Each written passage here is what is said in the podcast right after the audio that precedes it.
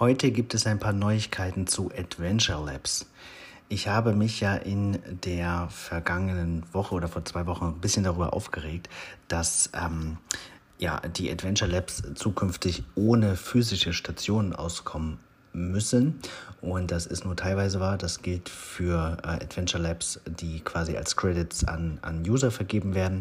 Wenn es jetzt aber um ich sage mal im weitesten Sinne Promotion Adventure Labs geht, dann kann es davon Ausnahmen geben. Das finde ich schön, weil ich dieses Tool ja sehr, sehr schön finde, gerade auch für Geschäfte, für Zoos, für Museen, ähm, um einfach ja da innerhalb des Geocaching-Kosmoses etwas Neues, etwas noch nicht Dagewesenes, etwas Außergewöhnliches zu kreieren, ohne den normalen Geocaching-Abstandsregeln ähm, zu unterliegen und so weiter und so fort. Also das ist so ein bisschen ausgeklammert.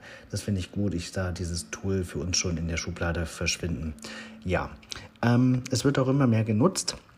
Es werden ja immer weitere Adventures veröffentlicht und ähm, eins welches ich auch mal herausstellen möchte, ist ein Adventure, was äh, Groundspeak entwickelt hat mit der MSU. Ähm, da geht es um Native American Art and Culture.